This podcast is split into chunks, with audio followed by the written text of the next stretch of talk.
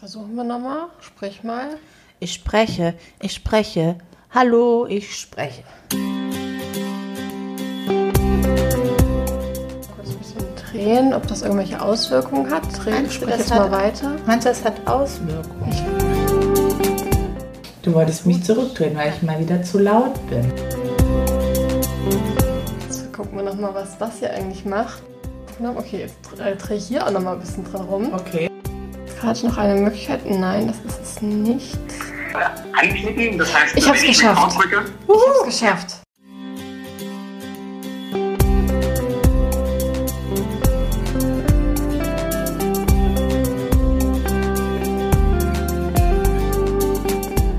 Platonisch nackt.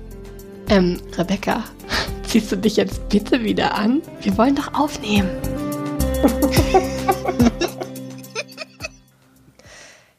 willkommen bei Platonisch Nackt, dem Podcast, bei dem eine Schriftstellerin und eine Psychologin der Komplexität der alltäglichen Dinge auf den Grund gehen.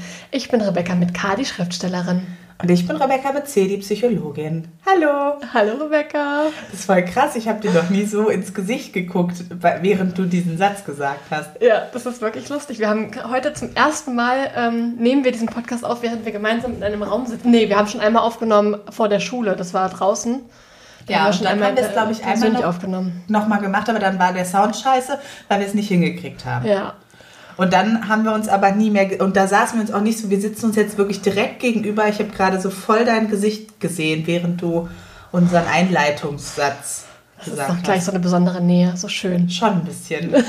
Na, Wie geht's? lange nichts mehr gehört. Ja, also, ja, ich würde sagen, wir reden gar nicht darüber, wie lange wir nichts mehr gemacht haben und tun so, als ähm, wäre nichts und schließen jetzt einfach wieder an. Wir machen auch keine Versprechung, wie oft jetzt dieser Podcast kommt. Nein, wir machen keine Versprechung. Wir haben uns intern geeinigt auf eine Frequenz. Ja, wir wollen einen richtigen Rhythmus machen, aber vielleicht bringt es Unglück, das hier so. Keine Unglück Ahnung. jetzt nicht, aber ich glaube, es bringt vor allen Dingen Stille. Bis jetzt hat es uns noch nicht. Aber wir werden einen Weg finden und wir wollen diesen Podcast auf jeden Fall weiterführen. Genau, das wollen wir. Ja, erzähl doch mal, was war bei dir so los? Was ich auf jeden Fall als erstes erzählen kann, ist, dass in der Zwischenzeit ein neues Buch von mir erschienen ist. Yay! Und es ähm, geht um Zimt, weswegen das ja gerade sehr schön in die Zeit passt. Das stimmt. Ja, es heißt Der Duft von Zimt ähm, und ist im Rowold Verlag erschienen. Und es geht um die Erfindung des Franzbrötchens während der Franzosenzeit in Hamburg. Und es ist überraschenderweise nicht unerotisch. Oh ja, das das Erste ist, was dir dabei einfällt, überrascht mich jetzt wiederum doch, aber... Ja? Ich fand jetzt, also, naja, nee, das stimmt nicht. Die Schokoladenfabriken waren schon, da gab es auch schon Erotik Ja, drin. Aber ich, also ich habe die Szene noch sehr lebendig vor Augen. in der Backstube. Ja. Und ich denke, das ist doch das, also Sex sells, Rebecca. Muss man schon auch mal sagen, dass du jetzt Dass ich Auch jetzt auch unter die. Erotik-Schriftstellerin gegangen bin. endlich, nachdem ich dich schon seit Jahren bequatsche, hast du es einfach so heimlich gemacht. Nein, aber ja, ich durfte es natürlich wieder testlesen und äh, kann es nur empfehlen. Erotik, ähm, Zimt. Zimt, auch lecker, Franzbrötchen. Geschichte, auch ziemlich, ähm, also jetzt, ich meine, historische Ereignisse, die einen schon auch ziemlich äh, anrühren. Ja, ich hatte jetzt eine Lesung aus dem Buch äh, in der Nähe von Hamburg gehabt und da sind ja schon viele Menschen, die auch in Hamburg gelebt haben. Also es war in Handstedt, also eine Stunde ungefähr von Hamburg entfernt. Und trotzdem haben ganz viele gesagt, wir hatten gar nicht so die Ahnung davon, was in dieser Zeit in Hamburg los war. Das fand ich irgendwie voll spannend, dass die Franzosenzeit in Hamburg, glaube ich, nicht so bekannt ist und dass man sich damit so wenig sonst beschäftigt. Ich habe auch vorher, bevor ich das Buch geschrieben habe, darüber auch nur ähm, so ganz rudimentäre Infos gehabt. Und das ist schon, ja, eine heftige Zeit gewesen. Ja, also ich wusste, glaube ich, echt, also vielleicht, weiß nicht, ob man in der Schule mal was gelernt hat. Hm, kann ich mich auf jeden Fall nicht mehr dran erinnern. Also ich wusste da nicht so viel von und fand es dann schon auch echt spannend, irgendwie nochmal ein anderes Kapitel der deutschen Geschichte kennenzulernen auf so eine Art. Das auch nicht, also das fand ich schon auch nicht ohne. Ja, So. ja, also ich glaube auch durch, schon allein durchs, ähm, also nicht schon allein, aber gerade durchs Schreiben von historischen Romanen stößt man manchmal auf Sachen, die man überhaupt nicht äh, geahnt hätte, finde ich. Es ist einfach spannend. Ja, also kann man total empfehlen, jetzt auch für so kuschelige äh, Herbst-Winter-Momente auf der Couch mit Tee oder auch als Weihnachtsgeschenk. Eignet sich hervorragend. Vielen Dank. Ich würde sagen, Werbeblock zu Ende, aber nein, es ist wirklich sehr schön, dass du das Du überweist sagst. mir das Geld dann. Machen wir ein bisschen hinterher nochmal aus. Ja, okay, ja, gut. gut. Ich finde ich es echt ganz merkwürdig. Also es ist so, wir sind uns so nah, wir sitzen so, also so sitzt man ja sonst auch, wenn wir uns so unterhalten, weil wir haben zwar keinen Podcast aufgenommen, aber wir haben uns schon auch das ein oder andere Mal getroffen. Ich will das jetzt nicht, will das unserer Hörerschaft nicht vorenthalten, dass ja. wir auch privat befreundet sind. Ähm, und da sitzen wir ja auch so nah, aber jetzt beim Podcast finde ich es gerade ganz merkwürdig. Müssen wir uns jetzt echt erstmal neu umstellen. ja. ja. Gibt es denn bei dir was Neues, was du erzählen möchtest? Ähm, es ist ja jetzt doch einige Zeit vergangen. Es ist einige Mal. Zeit vergangen.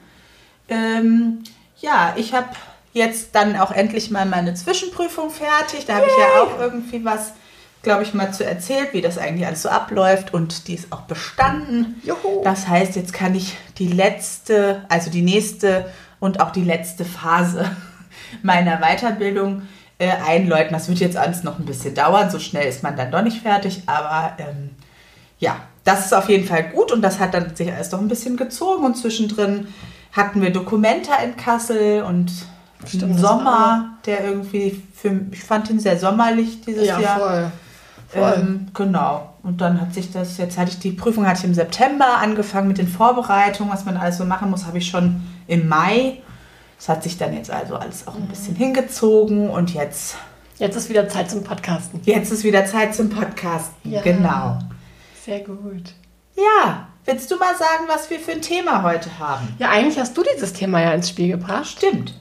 Also von daher kannst du es auch sehr gern einleiten. Also ich kann auf jeden Fall sagen, worum es geht. Also das wissen ja auch schon alle, weil so heißt ja die Folge. Kill Your Darlings ist heute unser Thema. Es ist ja eigentlich so ein allgemein bekannter Schreibtipp, ähm, unter dem man sich, glaube ich, oft nicht so direkt was vorstellen kann und den man, finde ich, auch ein bisschen kritisch sehen kann, je nachdem von, welchem, von welcher Richtung man drauf guckt. Aber vielleicht kannst du erst mal erzählen, wie du ähm, darauf eigentlich als Thema gekommen bist. Ja, also ich war jetzt neulich Ende Oktober zu Gast bei unseren Podcast-Freunden von Auflösung und habe mit denen eine Folge zum Thema Horrorfilme aufgenommen zu Halloween und hatte da schon dann so ein bisschen die Podcast-Motivation wieder aufgewärmt und dann ist es mir irgendwie danach so eingefallen, aber auch einfach so plötzlich. Es ist mir so in den Kopf gekommen, dass ich so dachte, da haben wir irgendwie schon mal drüber geredet, dass das ja irgendwie so ein, sag mal, so ein feststehender Begriff irgendwie ist und dass man das dann auch immer mal wieder sagt und hört und ich fand es irgendwie habe ich gedacht, ach, das würde mich mal interessieren, wie das denn, also wie du das erlebst und ob du das häufig machst oder nicht so häufig machst oder in welchem, welcher Phase vom Schreiben das passiert und habe dann auch so ein paar Gedanken dazu gehabt, wie könnte man das oder gibt sowas auch innerpsychisch? Mhm. So, so, eine, so ein Festhalten an Dingen, die dann vielleicht doch gar nicht mehr so gut sind. Genau, und da habe ich gedacht, das könnte doch vielleicht interessant sein. Und dann habe ich dir das vorgeschlagen.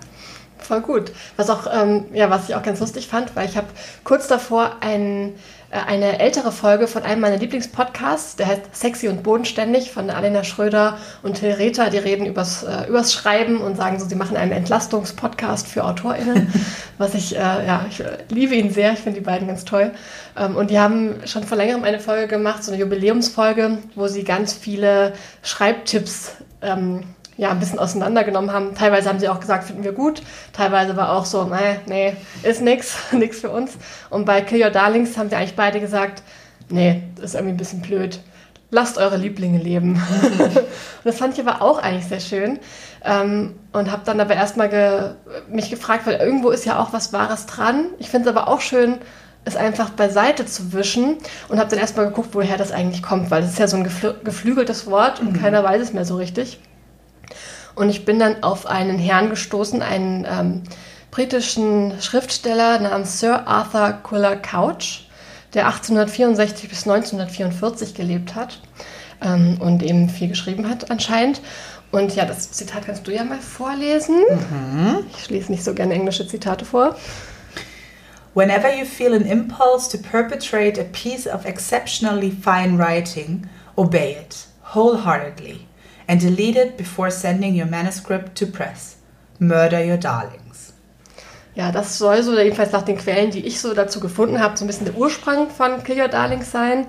Ähm, also so grob übersetzt, ähm, wenn man einen Impuls spürt, ein ganz besonders tolles äh, Stück zu schreiben, dann soll man es, soll man diesem Impuls auf jeden Fall folgen und zwar mit dem ganzen Herzen, voller Leidenschaft. Ähm, aber man soll es auch wieder löschen, bevor man es abschickt.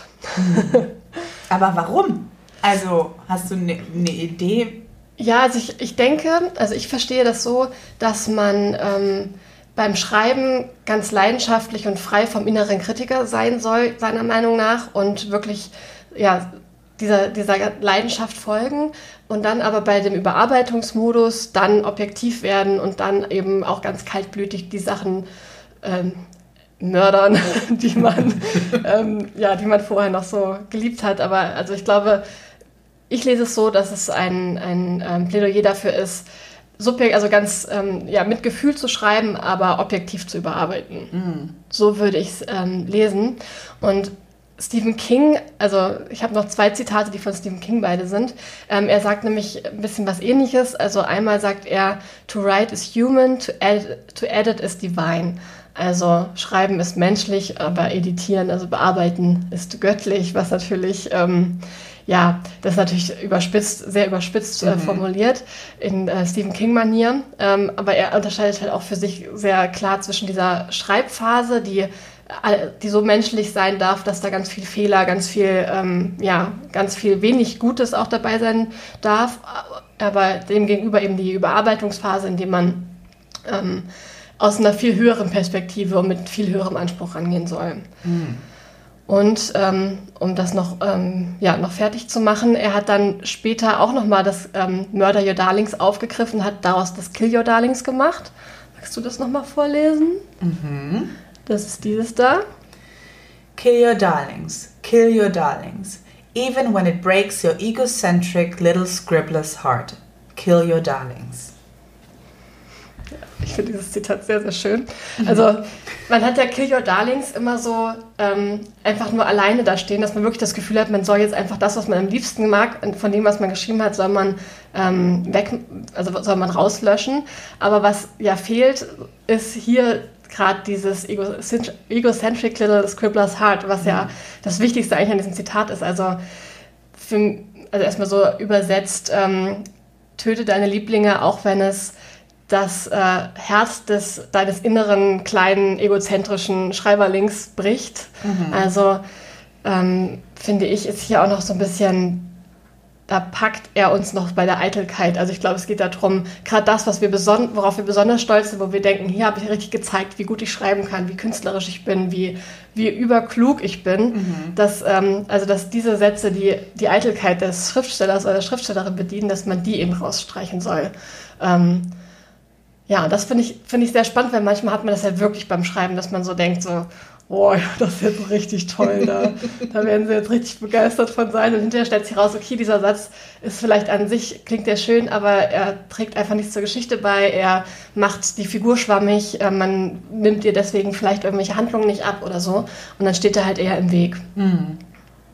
Also irgendwie klingt ja, also es, was so mitschwingt, und warum ich das auch interessant fand als, als ähm, Thema, so, was mitschwingt, ist ja, das, was man besonders gerne mag, ist aber tendenziell schlecht.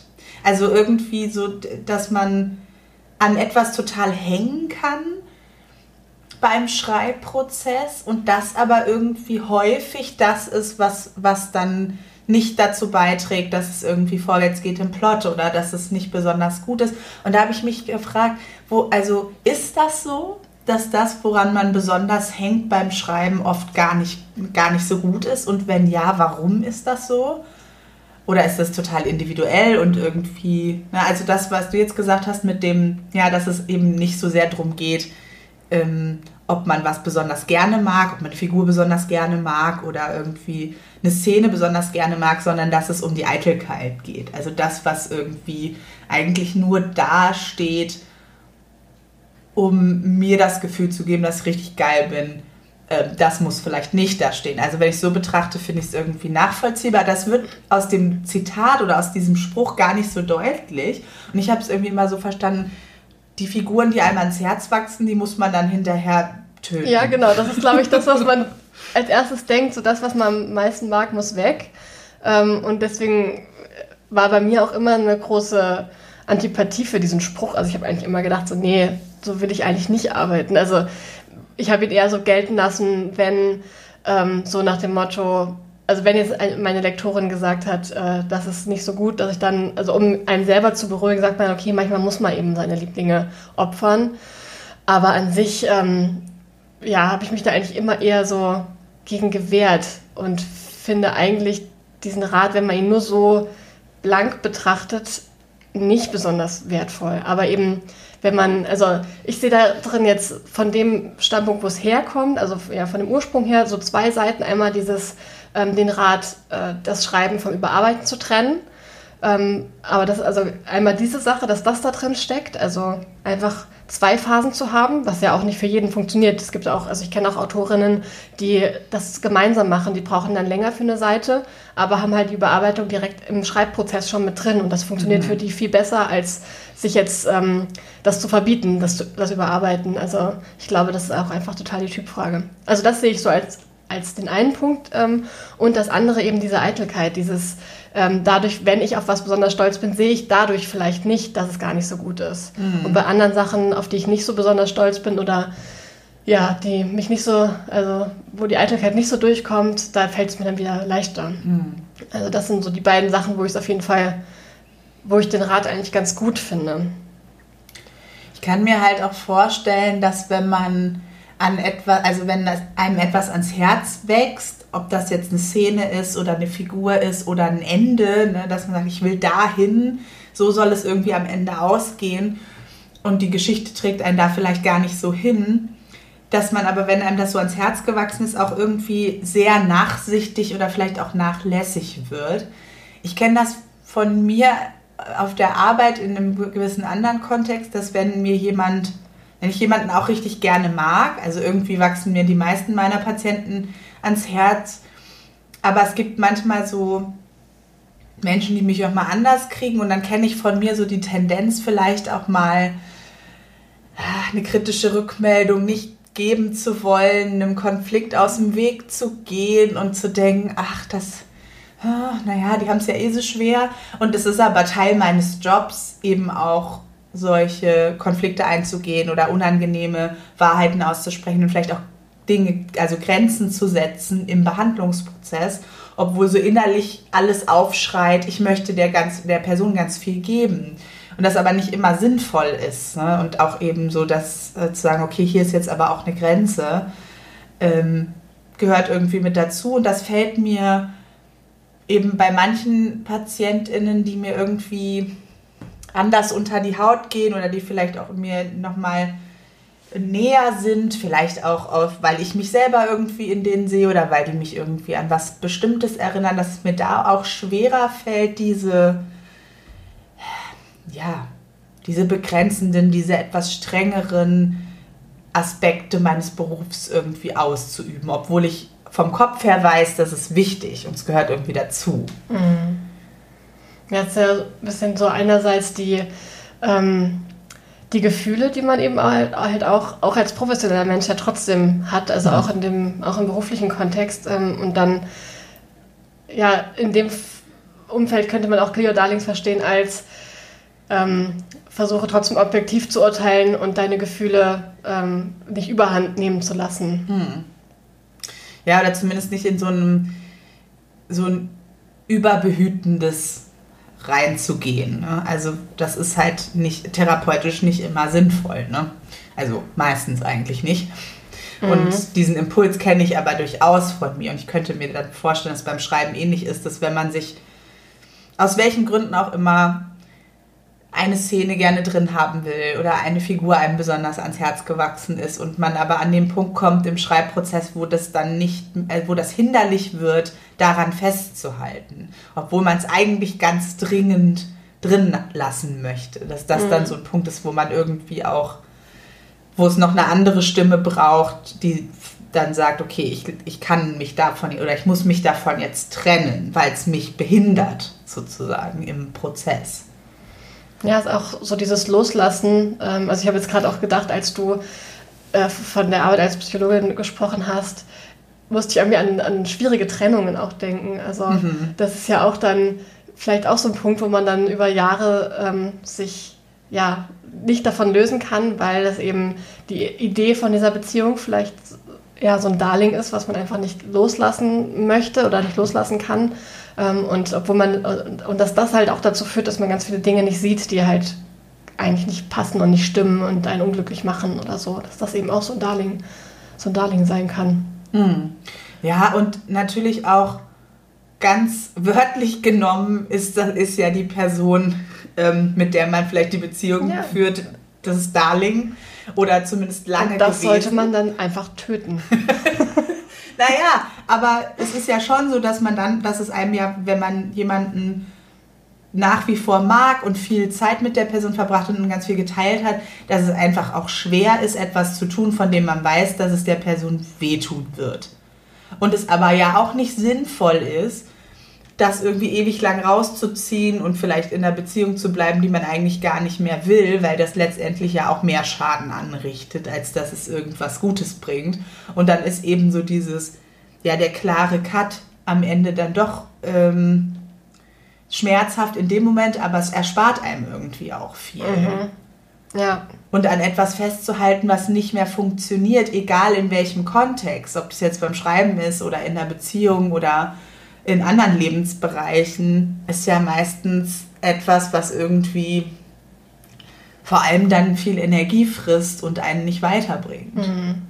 Jetzt will ich gerade, also wenn ich jetzt beim Schreiben gucke, ähm, da ist ja jetzt der Tipp, zum Beispiel von diesen Autoren, von denen wir jetzt ja gerade gehört haben, dass ähm, man das Schreiben vom Überarbeiten trennen soll. Also leidenschaftlich schreiben und objektiv überarbeiten. Ähm, und dabei finde ich auch immer total wertvoll, nach dem Schreiben nochmal so viel wie möglich eine Pause dazwischen zu lassen, bevor man beginnt mit der Überarbeitung. Mhm. Hast du da irgendwie eine Idee, was man vielleicht in, im beruflichen Kontext bei dir oder auch ja, einfach weitergefasst, also man kann ja im Leben nicht äh, Schreiben von Überarbeiten so leicht trennen. Das ist ja das Schöne beim Schreiben, dass man da ähm, verschiedene Durchläufe machen kann. Mhm. Also beruflich hilft es mir, mir dann einfach auch nochmal klar zu machen, das ist mein Job. Mein Job ist nicht irgendwie mit meinen PatientInnen Dinge zu vermeiden, sondern mein, meine Aufgabe ist es, die Dinge, die meine PatientInnen noch nicht können, wo sie Unterstützung brauchen und dass es eben auch Konflikte austragen oder Grenzen setzen, dass es meine Aufgabe ist, sie dabei zu unterstützen und es ist auch meine Aufgabe, Modell zu sein.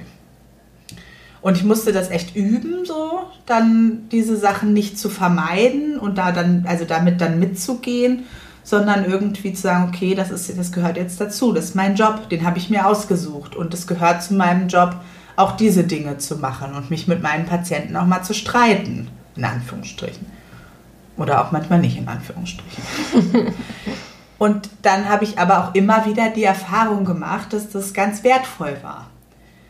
Also für mich, für meine Patientinnen, für den Prozess, und dass es, wenn ich Sachen vermieden habe, was ich natürlich auch schon gemacht habe, in der Regel nicht so fruchtbar war in der Therapie. Und trotzdem, wenn ich jetzt so eine Sitzung vor mir habe, wo ich weiß, okay, jetzt muss ich die Person mit was konfrontieren und jetzt muss ich irgendwie äh, den Konflikt eingehen, dann ist mir, dann, dann ist das vorher schon erstmal so ein, kann ich es nicht vielleicht doch lieber nicht machen und dann ist mir ein bisschen schlecht und dann ist so ein bisschen und letztendlich, wenn ich es dann mache im Prozess selber, ist es eigentlich dann okay. Und wie gesagt, ich habe jetzt schon so oft auch die Erfahrung gemacht, dass es, dass das die PatientInnen weiterbringt. So wenn und ich kann nicht, ich kann mich ja nicht hinter denen verstecken. So, die kommen ja zu mir für Unterstützung und dann kann ich ja nicht sagen, ist mir jetzt aber hier so ein bisschen, das ist mir jetzt aber zu krass, das mache ich jetzt nicht. So. Mhm. Und letztendlich ist es dann vielleicht erstmal schwierig im Moment, aber es bringt häufig das bessere Ergebnis. Und das könnte ich mir eben auch vorstellen oder das vermute ich, dass das beim Schreiben eben auch so ist, dass es vielleicht im Moment schwierig ist, etwas loszulassen und es aber am Ende dann das bessere Ergebnis bringt. Ja, ich habe jetzt auch gedacht, als du meintest, ähm, das ist nicht mein Job, mich mit den PatientInnen ähm, äh, die ganze Zeit gut zu stellen oder so. Ich glaube, ja. echt diese Frage, was ist mein Job oder wofür mache ich das oder jetzt auch wenn man das aufs Schreiben überträgt, da hilft es, finde ich, auch immer zu überlegen, einmal, wer sind meine LeserInnen, also für wen, für wen schreibe ich diese Geschichte auf. Klar, wenn ich es nur für mich schreibe, weil ich schreiben liebe, dann kann ich machen, was ich will, dann kann ich allen Lieblingen alle Lieblinge für immer leben lassen. ähm, aber wenn ich äh, das für eine bestimmte Zielgruppe vielleicht mache oder ein bestimmtes Bild von meinem Roman im Kopf habe und, und dieses Gesamt, ähm, Gesamtwerk erstellen möchte und dieses Ziel habe, dann passt da vielleicht nicht jeder Liebling rein. Also und sich da, dann halt gerade in dieser kritischen Phase rauszuzoomen und zu gucken, wofür mache ich, für wen mache ich das und was habe ich für eine Vision vielleicht davon. Mhm. Also das ist vielleicht damit vergleichbar. Und vielleicht auch, was ist meine Motivation dafür, das nicht, also das drin zu lassen oder mich davon nicht zu trennen oder da irgendwie, ja, irgendwie dran festzuhalten. Ich kann für mich sagen, wenn's, wenn ich jetzt äh, mit meinen PatientInnen irgendwie gerne einen Konflikt vermeiden möchte, dann ist meine Motivation in erster Linie ja für mich selber. Weil ich, weil ich auch meine Schwierigkeiten mit Konflikten habe. Da meine, mhm. Ich bin mit meiner Motivation dann in diesem Moment nicht bei meinen PatientInnen, weil es nicht das Beste für meine PatientInnen, das zu vermeiden. Ich mache es in dem oder ich würde es in dem Moment machen, weil es für mich entspannter ist. Und das, ähm, ja, vielleicht auch so mit der, mit der, oder ich würde es machen, damit ich, damit ich gut wegkomme, damit die mich dann am Ende noch mögen, ne? Und irgendwie äh, mir gegenüber dankbar sind oder so. Und das ist auch, ja, ist ja auch nicht mein Job. So, die müssen mir nicht dankbar sein, aber es kann ja trotzdem ein guter Prozess sein und sie sind mir hinterher vielleicht erstmal nicht dankbar und damit muss ich dann auch leben. Und das kann ich mir vorstellen, ist halt, dass das auch beim Schreiben wichtig ist, sich zu fragen, okay, was ist meine Motivation dafür, dass ich das jetzt drin halten will? So, ne? Will ich besonders literarisch rüberkommen oder will ich besonders, also schlau wirken oder was ist denn eigentlich meine, meine Motivation dahinter, daran festzuhalten und ja, komme ich, also ist das, ist das eine Motivation, die irgendwie hilfreich ist, sinnvoll ist oder überhaupt zu dem beiträgt, was mein übergeordnetes Ziel ist. Ne? Mhm. Also wenn mein übergeordnetes Ziel wäre, dass mich alle Menschen lieb haben so und mögen, mit denen ich Kontakt habe, und ich da immer irgendwie, also alles irgendwie immer auf Kuschelkurs ist, dann habe ich mir auch den falschen Job ausgesucht. So, das ist ja nicht mein übergeordnetes Ziel. Mein übergeordnetes Ziel ist ja, Menschen zu helfen. Und da muss ich dann eben im, im Kleinen manchmal Dinge tun, die ich vielleicht lieber vermeiden würde. Das finde ich voll den spannenden Punkt, sich wirklich darüber klar zu werden, wofür man das mal, also einmal klar, wofür man arbeitet, wofür man ähm, halt seinen Job macht, egal welcher das jetzt ist, und jetzt aufs Schreiben bezogen, wofür man diesen Roman schreibt oder vielleicht auch erstmal, wofür man überhaupt schreibt. Mhm. Ähm, ja, was wirklich das Grundziel dahinter ist, das finde ich, ich glaube auch, dass das helfen kann, dann überhaupt zu entscheiden, was sind denn überhaupt die die Darlings, die vielleicht gekillt werden müssen. Weil das, also das finde ich wirklich eine schwierige Sache, die erstmal zu identifizieren. Also wenn man jetzt schon weiß, okay, es fällt mir schwer, aber es muss weg, dann ist man ja schon an einem Punkt, wo man das dann auch hinkriegen wird. Ja. Aber erstmal zu gucken, muss das wirklich weg und ist das sowas? Also mhm. die überhaupt zu entdecken, das finde ich so das Schwierige. Und ich habe da auch so verschiedene, ähm, habe jetzt auch schon mal im Vorfeld nochmal überlegt, so Beispiele bei Lektoraten von meinen Büchern. Also das ist ja immer mal, also gerade im, im Gespräch da mit der Lektorin kommt man ja immer mal auf solche Punkte. Und ich hatte schon, also habe, glaube ich, schon beides erlebt. Einmal, dass meine Lektorin mich auf jeden Fall was aufmerksam gemacht hat, äh, was dann auch wichtig war, rauszunehmen und oder zu ändern. Ähm, aber ich habe auch manchmal dann schon für Sachen gekämpft, die mir sehr wichtig waren und wo ich im Nachhinein aber auch nicht traurig, also wo ich schon auch auch ein bisschen stolz drauf bin, dass ich darum gekämpft habe. Also jetzt zum Beispiel, um das äh, ja, ein bisschen konkreter zu machen, zum Beispiel Schokoladenfabrik Band 2, mhm. ähm, Kaspar Rockstroh, der auf diesem Schiff ist. Und mir war es wichtig, in dieser Szene zu zeigen, dass das Leben auf dem Schiff echt hart ist und dass der dann eine wirklich schwierige Zeit durchmacht äh, und dass das einfach eine, ein düsteres Kapitel in seinem Leben ist. Das war mir sehr wichtig. Und meine Lektorin hat ähm, einfach ein bisschen anderen Geschmack gehabt und hat dann gemeint, sie, ihr ist das zu düster für diesen Roman. Sie möchte gerne, also sie würde ähm, vorschlagen, dass wir das ein bisschen abmildern und da so ein bisschen die Grausamkeit rausnehmen. Und da habe ich dann aber gekämpft und habe dann, also hab, bin dafür eingestanden, dass wir das nicht machen und habe mich am Ende auch zum Glück durchsetzen können. Das ist natürlich äh, auch toll, dass das überhaupt so ähm, ich, also ich finde das immer schön, wenn man einfach auch diskutieren kann am Ende. Ähm, also muss dann auch nicht das passieren, was die Lektorin sagt, sondern man kann ja auch selber dann sagen, nee, ich möchte es anders gern haben. Also das war dann äh, mhm. trotzdem auch ein spannender Prozess, aber ich habe mich eben durchgesetzt und am Ende ist es so stehen geblieben und ich bin auch nach wie vor froh drum, weil ich glaube, dass das für diese Szene einfach wichtig war. Mhm. Ähm, aber dann so ein anderes Beispiel jetzt für Band 3.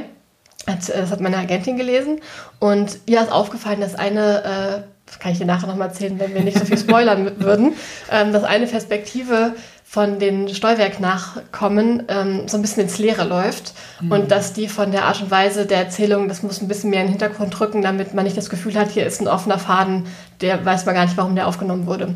Ähm, mhm. Und das fand ich, also erstmal habe ich mich gewehrt und gesträubt und fand das gar nicht.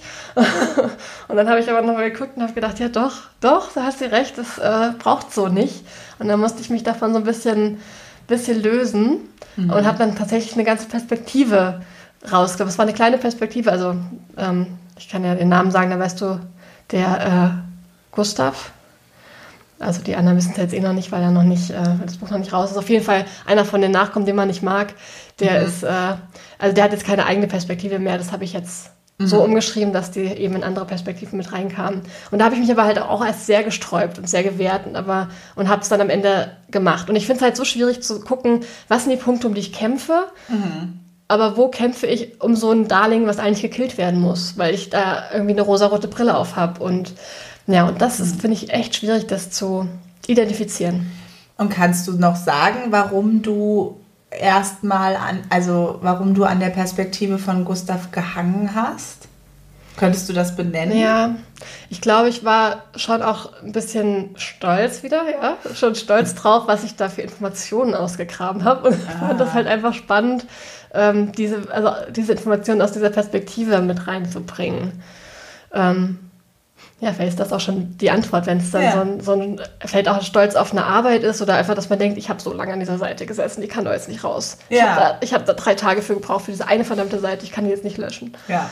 Ähm, ja, das finde ich schon auch, also das finde ich völlig ausreichend Grund zu sagen, ich habe da jetzt viel Arbeit reingesteckt oder da ist total viel Recherchearbeit irgendwie die ich gemacht habe, die ist, steckt da drin und da kann man es mal lesen. Also es ist ja vielleicht auch bei einem historischen Roman gar nicht, also es ist ja nicht auf jeder Seite so ganz klar spürbar, wie viel Recherchearbeit da vielleicht drin steckt. In manchen, also wenn man dann irgendwie ein konkretes Ereignis beschrieben wird, also dann kann man als Leser wissen, hm, da hat die Person, die dieses, dieses Buch geschrieben hat, wohl viel recherchiert, aber das denkst du ja nicht auf jeder Seite. Und das wäre ja auch doof. Also ja, es ist ja schon auch, du sollst ja. ja. auch da reinkommen und du sollst ja eben nicht die ganze Zeit im Kopf haben, dass das Recherchearbeit ist. Aber wenn jetzt nun in einer Situation wirklich ganz viel Recherchearbeit drin gestellt wird, will man ja vielleicht auch mal sozusagen ja, damit angeben, wie viel man ja. recherchiert hat. Und eigentlich ist ja genau das das Falsche, weil ich finde, ja. bei einem historischen Roman ist ja das Schönste, wenn man nicht mehr drüber nachdenkt, wie das entstanden ist und wie viel Arbeit da drin steckt oder so, wenn das einfach alles wegfällt und man nur in der Geschichte halt versinken kann. Das ist ja eigentlich das Ziel, ja. was man als Autorin dabei verfolgt. Ja. Und da ist aber, also das, und da merkst du ja aber sofort, wenn du über die Sache mit Kaspar sprichst, das war mir wichtig für die Geschichte und wenn du jetzt über diese Perspektive sprichst, ja, eigentlich hab, also wollte ich da irgendwie besondere Fakten drin haben oder da habe ich viel für recherchiert und da habe ich lange dran gesessen. Und das sind ja keine Gründe, die für, für die Geschichte mhm. sind. Das ist halt echt, sobald der Grund so auf einen selber zurückweist, glaube ja. ich, dann, das ist vielleicht ein gutes Indiz dafür zu sagen, das Darling muss weg, weil wenn es einfach wirklich, ja, und vielleicht ist das auch dann das echte Darling, was hier gemeint ist, äh, das, was was man selber, was, was, mit einem selber eng verknüpft ist. Also ja. die Darlings, die vielleicht für die Geschichte wichtig sind und die man deswegen so mag, weil sie für die Geschichte wertvoll sind. Ich hoffe, dass man gerade nicht so dolle gehört hat, wie mein Hund getrunken hat. Er hatte sehr viel Durst. Ja, jetzt streckt er sich. Ja, auf jeden Fall. Ich glaube, dass, dass das eben der große Unterschied ist. Und ich glaube, dass, die, dass nicht die Darlings gemeint sind, die die Geschichte geil machen, sondern die, die mhm. auf den Autoren oder auf die Autorin zurückweisen. Weil das finde ich auch nochmal einen spannenden Aspekt. Ähm, Gerade Also jetzt ja schon mehrfach auch beim Testlesen, wenn dann einer Figur irgendwie was zustößt, die mir ans Herz gewachsen ist, die für mich ein Darling ist, wo ich dann mal ganz empört darüber bin, ähm, wie du das jetzt machen kannst und du immer sagst, ja, das musste so, ging jetzt nicht anders. Und ich immer denke so, nee, muss gar nicht, du entscheidest das, das ist dein Buch, du kannst alle am Leben lassen und dann machst du das einfach nicht. Und das ist ja, ist ja, ne, es ist, geht ja um deine Darlings ähm, als Autorin und nicht um die Darlings der Leser. Das ist ja auch nochmal was anderes. Ne? Ja, das stimmt, das stimmt. Aber ich glaube auch, also mir selber fällt es gar nicht schwer, ähm, die Darlings der Leser zu töten. Ja, offensichtlich nicht. Oh. Also irgendwie, ne, also wenn ich jetzt da so, so eine Figur sterben lasse, gerade, ähm, ja, also das kann ich jetzt kein Beispiel dafür nennen, das ver verrät jetzt zu viel, aber in, also während ich diese Szene schreibe, habe ich schon auch sehr, sehr viele Gefühle, aber ich kann dann nicht währenddessen, also ich glaube, es gibt auch Autorinnen, die dann wirklich weinen oder denen es wirklich richtig schlecht geht oder so.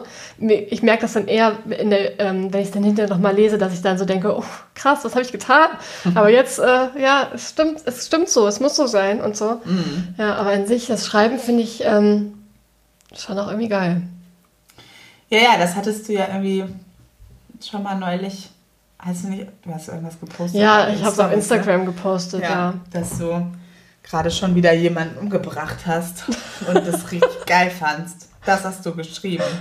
Ich glaube, ich, glaub, ich habe es gesprochen. Ich glaube, aufschreiben würde ich es nicht. Sprich mal kurz weiter, ich mache den Ofen an. Ach so, ja, gut. ähm, ähm, ja, also das ist schon noch, noch mal was anderes. Und da sehe ich ja dann auch durchaus ein, dass manchmal irgendwie Figuren sterben müssen für die Story. Aber das ist ja schon echt, also ja, ist ja nochmal ganz anderes. Und ich glaube, so dieses, wenn man, wenn man, ja, wenn man selber das Darling ist. Also der, die oh eigene oh, ja. Eitelkeit, ja. die eigene, der eigene Stolz oder das, das Bedürfnis, besonders gemocht zu werden. Vielleicht auch, wenn man irgendwie sehr viel beim Schreiben beschäftigt ist mit was kommt gut an, was verkauft sich gut. So, wenn es eigentlich um, um, ja, so narzisstische Bedürfnisse geht, ne, um mhm. die eigenen und man nicht schafft, den Abstand zu nehmen und es um die Geschichte und die Figuren gehen zu lassen. Dass das, also dass es da eigentlich irgendwie kritisch wird. Ne? Und das liegt ja in dem ähm, King-Zitat auch drin, ne? Ja. In diesem Jahr. Wenn's, auch wenn es dein egozentrisches Herz bricht, das jetzt rauszunehmen, tu es, weil ja. es geht nicht um dich. Es geht nicht um dich, genau. Wo ich nur noch mal einen Unterschied machen würde, da hattest du gemeint, ähm, da wo, also wenn man auch so denkt, was verkauft sich gut, aber ich glaube schon auch, dass das wieder ein bisschen, äh, dass das auch wieder zwei Seiten hat, weil man kann ja auch, das kann ja auch ein äh, Grund sein, fürs Schreiben, also jetzt nicht, ich möchte, also gibt bestimmt auch, dass man sagt, ich möchte damit einfach sehr berühmt ähm, und sehr reich werden, ist aber vielleicht ein schwieriger Weg. Aber also mir geht es ja auch zum Beispiel so, dass eins meiner Ziele ist, ich möchte schreiben, um mehr schreiben zu können. Und um ja. mehr schreiben zu können, äh, muss ich damit Geld verdienen. Also ja. richte ich mich natürlich schon auch nach meinen, nach, nach den LeserInnen, die ich im Kopf habe, die mein Buch hoffentlich mögen werden.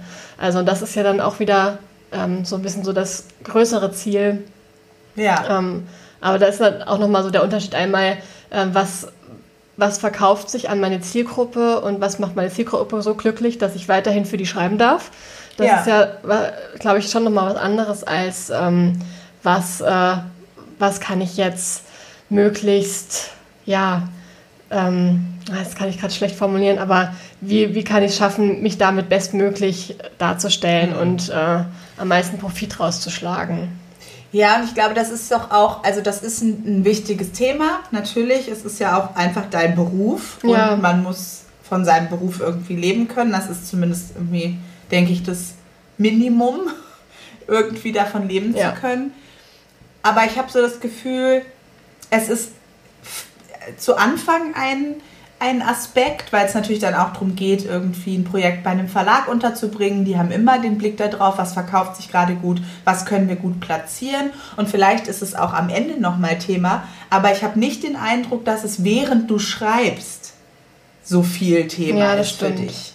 Also es ist natürlich, es geht natürlich schon darum, okay, welches Projekt wird denn jetzt überhaupt zu einem Projekt? Was bleibt ein Exposé? Was wird irgendwie genommen? Und da ist es natürlich auch schon schwierig, dass wenn du an einer Idee total hängst, ähm, die aber nicht weitergehen kann, aber dann macht das ja jemand anders. Das ist ja dann von außen eine Entscheidung, die du nicht selber treffen musst. Aber so im Schreibprozess kann man ja gar nicht die ganze Zeit darüber nachdenken. Das tötet ja jede Kreativität. Nee, das stimmt. Nee, beim Schreiben selber denke ich auch eigentlich nicht darüber nach. Also das ist eher, glaube ich, ein Gedanke bei, ja, bei der Plotentwicklung, also bei, erstmal bei der Ideenentwicklung. Das, da ist auf jeden Fall der Gedanke, ähm, für wen kann das eine Geschichte sein? Wer, wer, kann mit dieser Geschichte, wer könnte mit dieser Geschichte was anfangen? Für wen ist das vielleicht was? Und da geht es ja auch darum, wen, we, also was ich auch so schön finde am Schreiben, ist die Vorstellung, dass das, was man geschrieben hat, anderen Menschen Gefühle macht. Das finde ja. ich einfach krass. Also wenn, wenn ich so denke, ich habe eine Geschichte ausgedacht, die habe ich aufgeschrieben und jemand anders hatte hat das gelesen, hatte dabei Gefühle, die er ohne das Buch nicht gehabt hätte. Wie krass ist das einfach? Ja, ja also das ist auf jeden Fall auch so ein übergeordnetes, ähm, so ein Motivationsgedanke oder so ein Ziel. Aber ich glaube, beim Schreiben selber ist man ja dann wirklich ähm, in dieser, in dieser, also im schönsten Fall wirklich im, in dieser Geschichte drin und guckt nur, was braucht gerade diese Szene, was braucht gerade diese mhm. Entwicklung, um weiterzugehen. Irgendwie. Da ist man dann im Dienste der Geschichte unterwegs. Ja, und wahrscheinlich ist, sind die anderen Fragen eher einmal, warum setze ich mich an den Schreibtisch? So ein bisschen der Eigenmotivation. Mhm. Warum ähm, und dann eben überhaupt bei der Entwicklung der, des Projekts, also wo, worüber schreibe ich überhaupt? Mhm. Für wen? Also ich glaube, diese Frage, für wen schreibe ich und warum schreibe ich, das ist schon irgendwie eine, die man sich erstmal beantworten muss. Das ist gar nicht so ohne. Ja. Ich habe auch gerade noch mal so gedacht, auch jetzt noch mal ein bisschen einen breiteren Blick. Ne? Also wann gibt es vielleicht auch Dinge, also Ziele im eigenen Leben oder Dinge, die einen irgendwie ähm, begleitet haben und wann verabschiedet man sich vielleicht auch von denen? Also manche Dinge, an manchen Dingen hält man ja fest vielleicht, weil man sich selber gern so sehen möchte oder weil das irgendwie ein Aspekt ist vom eigenen Selbstverständnis ist. Also zum Beispiel habe ich jetzt vor kurzem erst mal drüber nachgedacht, so, oder es war immer wieder ein Thema, ich habe viel gesungen und viel Musik gemacht mhm. und das hat inzwischen weniger Raum in meinem Leben. Und an dem Bild von mir als Mensch, der viel Musik macht, habe ich aber lange noch festgehalten und das hat immer wieder innerlich so ein ja, ein Scheißgefühl erzeugt, weil ich dann irgendwie so, aber ich bin doch Rebecca die Sängerin. Ich bin doch, ich schreibe doch Lieder. Und jetzt mache ich das nicht und ich bin die ganze Zeit eigentlich damit beschäftigt, ja, an was festzuhalten, was jetzt gerade irgendwie nicht ist. Und dann habe ich ähm, für mich so festgestellt, dass das irgendwie gerade für mich auch keine Priorität ist weil ich das Gefühl habe, dass in meiner Arbeit irgendwie viel Kreativität steckt. Und das habe ich lange gar nicht so betrachtet. Also das war halt mein Dayjob. Mhm. Und kreativ habe ich mich eigentlich irgendwie anders ausgelebt. Und war dann irgendwie immer so ein bisschen frustriert, weil man das ja gar nicht so gut alles unter einen Hut kriegt. Und jetzt habe ich aber irgendwie doch festgestellt, dass ich mich an der Arbeit sehr wohl kreativ ausleben kann und ich meine Arbeit als, etwas sehr Kreatives erlebe und es dann vielleicht auch okay ist, dass Musik nicht mehr so viel Raum hat. Und vielleicht ist es auch nicht, vielleicht ist es auch gerade gar kein Teil meines Selbstverständnisses, der so im Vordergrund ist. Das muss ja gar nicht bedeuten, dass das nicht wiederkommen kann. Ne? Aber so sich davon auch mal zu lösen, zu sagen, ich muss da jetzt nicht die ganze Zeit drüber nachdenken, dass ich dieser Vorstellung von mir nicht gerecht werde, weil die gerade nicht so relevant ist. Mhm. Das, da habe ich gedacht, so das ist ja, das war ja auch ein Darling von mir. Ich ja, in dieser Rolle, ich in diesem ja, Selbstgefühl auch und ähm, auch das als so berufliche Idee, zum Beispiel irgendwie Schauspiel oder irgendwie Musik, das auch aufzugeben, war, glaube ich, auch so ein Kill Your Darlings Moment. Mhm, und heute ist so, Gott sei Dank, ey, ich wäre überhaupt nicht gemacht für dieses Leben. Ich wäre nicht gemacht für dieses Leben als Schauspielerin. Jeden Abend auf der Bühne stehen und ständig, du bist ja nicht ständig draußen, ständig unter Beobachtung. Ja, Und es ist halt auch, also, also auch finanzielle Unsicherheit und immer mhm. irgendwie gucken, wo ist das nächste immer neues Engagement. Engagement. Du bist nicht, in, nicht in einer Stadt. Und ich erinnere mich, eine unserer Theaterlehrerinnen früher, als ich habe ja mal ähm, Vorsprechen bei Schauspielschulen gemacht. Das war durchaus kurz vorm Abitur mal so eine Idee, ob ich das nicht machen könnte. Und sie sagte, ja, Rebecca, so talentmäßig kannst du schon machen, aber es darf keine Alternative geben. Und ich habe das damals nicht verstanden, was sie mhm. damit meint. Und heute denke ich so, ja, das ist so, das, das ist einfach ein Job, der ist halt auch nicht wie jeder andere. Ja. Und wenn du noch zehn andere Möglichkeiten hast, dann tust du dir das einfach nicht an. Ja. Und tatsächlich denke ich heute auch so über meinen Job.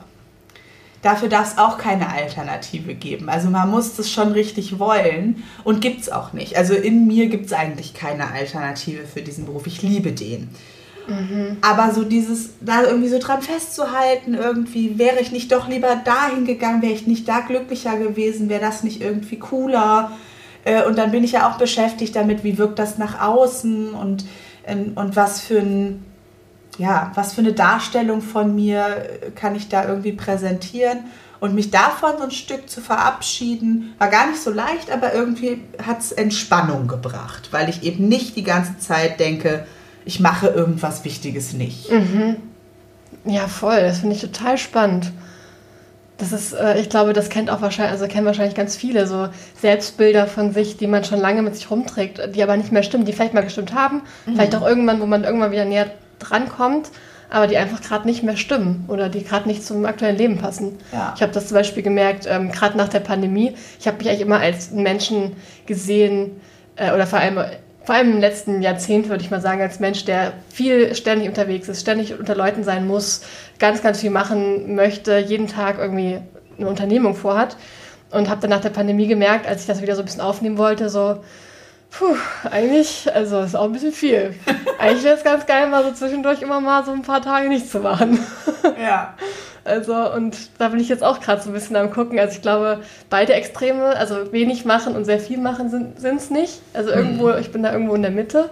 Aber da bin ich auch noch so ein bisschen am Suchen nach dem neuen Selbstgefühl. So was, was passt mittlerweile eigentlich zu mir, weil man sich ja da auch einfach so ein bisschen verändert. Also vielleicht, vielleicht kommt auch, wenn die Pandemie länger her ist, irgendwie, vielleicht kommen auch Sachen wieder zurück. Keine Ahnung, aber Vielleicht hat es auch einfach noch ein bisschen Spuren hinterlassen, so die ganze Sache. Ja. Aber ich denke auch, wir können ja gar nicht alle Möglichkeiten ausschöpfen, die wir haben.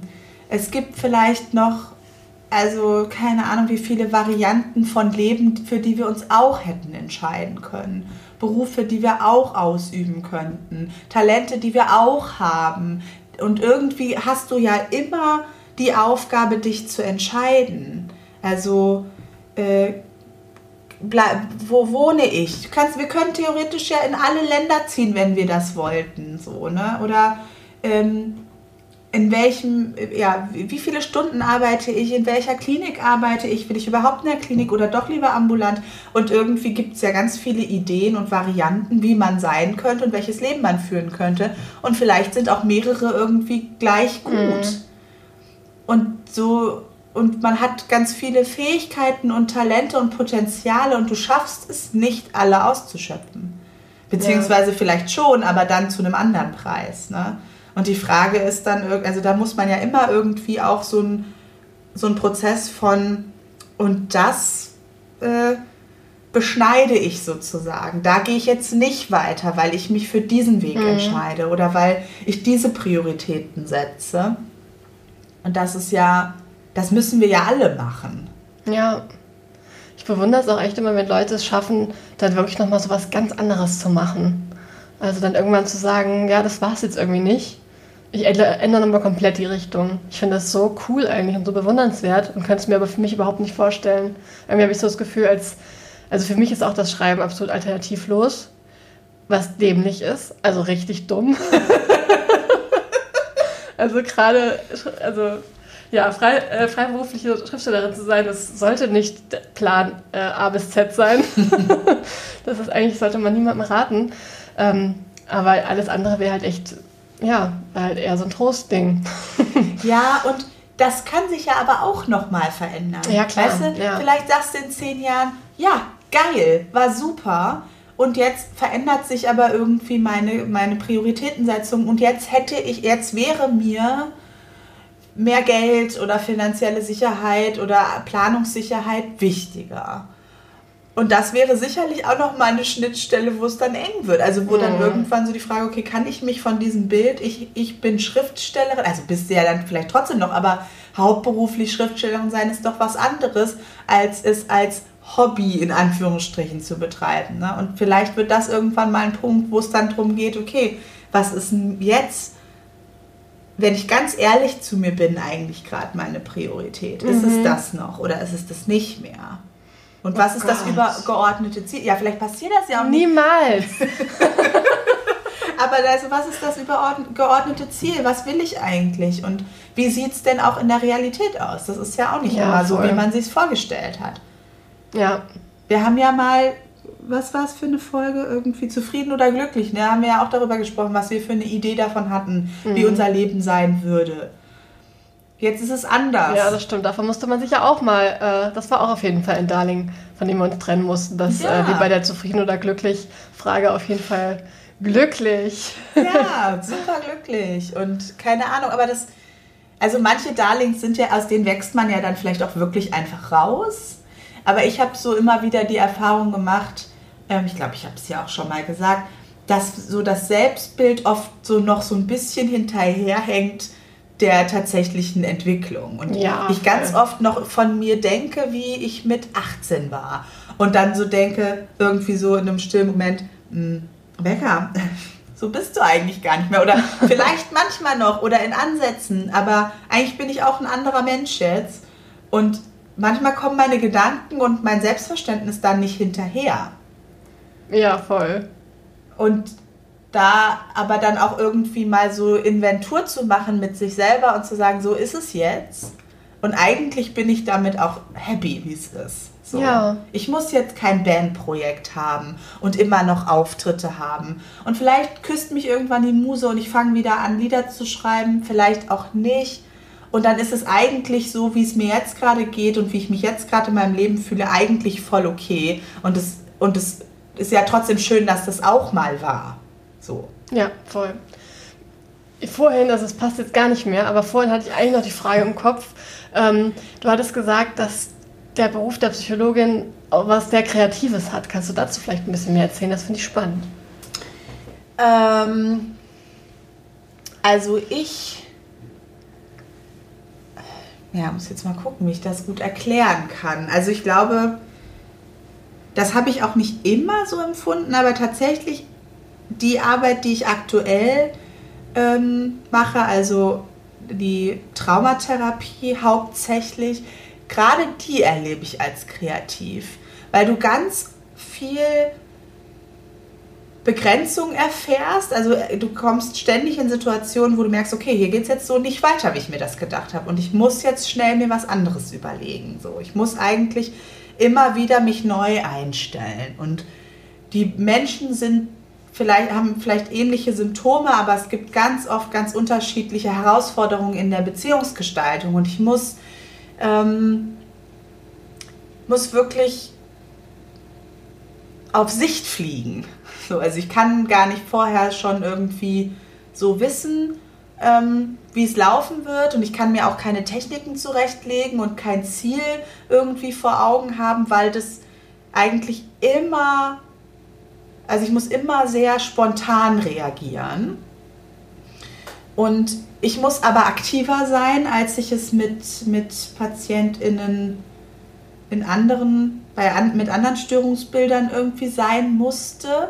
Und gerade so die tiefenpsychologisch-psychoanalytische Schiene ist ja dann auch tendenziell eher ein bisschen zurückhaltender. Das geht in der Traumaarbeit so nicht. Ich bin also aktiver. Und das erlebe ich eigentlich als einen sehr kreativen Prozess. Und ich arbeite ganz viel mit Imagination. Also ähm, es gibt ein paar Vorge also es gibt ein paar typische oder häufig genutzte Imaginationsübungen, die äh, entwickelt sind für Traumatherapie. Dann gibt es den inneren sicheren Ort zum Beispiel, den man dann entwickelt. Es gibt innere Helfer, die man entwickeln kann, die bestimmte Fähigkeiten haben. ähm, Tresor, wo man negative Erinnerungen, Flashbacks sozusagen einschließen kann. Und häufig ist es aber so, dass du hast dann zwar so ein vorgefertigtes Skript und dann kannst du das lesen und meistens klappt es aber nicht so, wie es da steht. Mhm. Und du musst mit den Leuten ganz, ganz, ganz kleinschrittig gucken, was ist stimmig. Und ganz oft erlebe ich es mit dem Tresor, also wenn es darum geht, wirklich sich von Flashbacks zu distanzieren, dass es total schwer ist für die Leute. Und ich meistens nicht die Tresorübung mache, sondern mit den Leuten individuelle Imaginationen entwickle. Wie kann das jetzt, wie kann ich das auf Abstand halten? Wie kann ich das in was einschließen. Und manchmal ist das dann in meinem Büro, in irgendeinem Schrank und dann muss man gucken, wie geht das da rein und braucht das noch einen Schutz und wie kann das abgeschlossen werden und wer hat jetzt den Schlüssel und man ist so da in so einem gemeinsamen Entwicklungsprozess. Und das finde ich extrem kreativ. Also Total. eigentlich ist man ja so dabei, irgendwie gute Geschichten, gute Bilder zu entwickeln. Das mache ich ganz, ganz viel. Und das macht mir auch richtig Spaß. Also wenn man dann so merkt, so erstmal musst du die Leute dann irgendwie, also müssen die mal merken, oh, okay, das funktioniert, weil es erstmal so, jetzt denke ich mir was aus und dann und dann soll es mir besser gehen. Das ja, das kann ja wohl nicht ihr Ernst sein. Und dann, wenn man aber so, also häufig sind ähm, Häufig sind die äh, komplex traumatisierten PatientInnen, mit denen ich arbeite, eh schon, also die haben oft eine ganz lebendige Fantasie, weil die das als Kinder oft schon sehr genutzt haben, sich in Fantasiewelten zu retten, irgendwie in, einem, in schwierigen Situationen. Und deswegen kann man da meistens drauf aufbauen. Und es ist aber jede Sitzung so, ja, mal gucken, was heute ja. passiert. Ne? Und ich finde das, also da erlebe ich das irgendwie ja, da entstehen ganz schöne, ganz individuelle Sachen, die dann eben auch was Hilfreiches für die Leute sind. So toll, das klingt richtig großartig. Ja, und das macht echt, also das macht mir Spaß und das erfordert aber eben auch Kreativität. Und ähm, inzwischen kann ich das auch so betrachten. Also ich glaube, ich habe da einfach lange gebraucht, das wirklich als eine kreative Arbeit zu betrachten, weil ich dann Kreativität irgendwie sehr in Kunst und Musik und Schriftstellerei und so verortet hatte und nicht so sehr in Therapie und eigentlich ähm, ist es aber auch kreativ. Voll, das ist das, also kreativer geht gar nicht, finde ich. Weil du ja auch noch mitten im Gegenüber die ganze Zeit, du musst immer reagieren, immer improvisieren, es muss trotzdem Sinn ergeben, es muss ein Ganzes werden. Also, hm. ich finde, das klingt richtig, richtig großartig und sehr, sehr kreativ. Und du musst dich halt immer auf die, auf die Bildwelt dieser Person dann einstellen. Und auch hier, ich habe es ja schon oft gesagt, ich glaube, darstellendes Spiel, also Theaterunterricht, hat mir im Zweifelsfall für meinen Beruf am allermeisten gebracht aus der formalen Schulbildung. Und das merke ich da jetzt auch wieder so. Jo, alles klar, das ist jetzt unsere Impro-Aufgabe, ich bin dabei. Und dann bin ich da so mit meinen Patienten unterwegs. Und das ähm, das reicht mir dann auch. Also ja. ich habe dann jetzt nicht das Gefühl, so, oh, jetzt, jetzt noch mal was schaffen, so. Ja, das ist ja auch klar, da ist man ja auch, also ich finde auch, wenn man kreativ gewesen ist und ähm, sich Geschichten ausgedacht hat, danach ist man ja auch ausgelaugt, wenn dann kann man vielleicht irgendwie noch was, also wenn dann was ganz anderes machen, was nichts mit Kreativität zu tun hat, aber erstmal ist man da durch, finde ich. Ja, oder halt, also was ich jetzt, ähm, oh, das habe ich vorhin gar nicht erzählt, in meinem Leben hat sich was Wichtiges verändert. Ich kann wieder lesen. das ist sehr, sehr gut. Ich hatte ja mehrfach über meine Leseblockade gesprochen und das ist jetzt wirklich seit Mai irgendwie echt besser geworden. Ich merke, dass es wirklich mit meinem Stress dann auch zusammenhängt. Jetzt gerade klappt es wieder nicht so gut. Ähm, aber dann kann ich die Kreativität von anderen Menschen dann noch irgendwie, das kann ich dann gerne noch nehmen, aber ich muss dann nicht mehr selbst was schaffen. Und das ist irgendwie also seitdem ich das so ein bisschen angeglichen habe mit meinem Selbstbild, ist es wirklich entspannter innerlich, weil ich dann nicht denke, warum habe ich eigentlich seit Jahren kein Lied mehr geschrieben? So, ja. ja. das läuft woanders rein jetzt gerade, diese Energie. Voll. Und das, das ist auch ist völlig in schön. Ordnung. Das ist richtig schön, finde ich. Und ich kann da nostalgisch sein und auch manchmal denken, das war auch eine coole Zeit und es war auch eine tolle Ausdrucksform. Und es kann aber gleichzeitig auch okay sein, dass es jetzt gerade nicht so ist. Ja. So schön. Und da habe ich so dran gedacht, dass es eben auch nochmal so, das ist auch ein, auch ein Kill Your Darlings Prozess, ne, ja. ne, wo man nochmal so die eigenen Bedürfnisse, die eigenen Ziele mit dem abgleicht, was man vielleicht früher gedacht hat oder was noch so ein bisschen das Selbstbild ist, auch wenn es, dass man das ab und zu mal updatet. Voll gut. Ich finde, das ist jetzt echt richtig rund geworden. Ja, bin, ich bin eigentlich ganz zufrieden. Ich habe gerade überlegt, ob wir, wir hatten auch mal so Kategorien am Ende. Haben wir jetzt heute nicht. Haben wir aber auch schon lange nicht mehr Okay. gemacht. Ach, ist das schon? oder? Naja, wir haben einfach lange nicht mehr aufgenommen. Ja, ich glaube, vielleicht müssen wir da auch nochmal gucken, Nochmal in uns gehen. was da Darlings sind, die behalten werden wollen Genau. und welche vielleicht auch nicht mehr und ob wir überhaupt mit. Keine Ahnung. Das Ja. müssen wir nochmal das, das überlegen. überlegen wir gleich nochmal. Wir sind noch im Editing-Prozess. Genau. Ja, aber ich glaube, damit sind wir am Ende angekommen, oder? Ich hatte, glaube ich, jetzt alles äh, gesagt. Ich nehme mich auch. Schöne Das Verheiratung von Schriftstellerei und Ja, Psychologie. es hat richtig Spaß gemacht. Wir sollten das öfter machen mit diesem Podcasten. Keine schlechte Idee. Vielleicht in zwei Wochen. Mal gucken. Ja, Dann bis demnächst. genau. Bis Mach's demnächst. Tschüss. Das war platonisch nackt. Ja, dann würde ich mich jetzt wieder ausziehen, okay?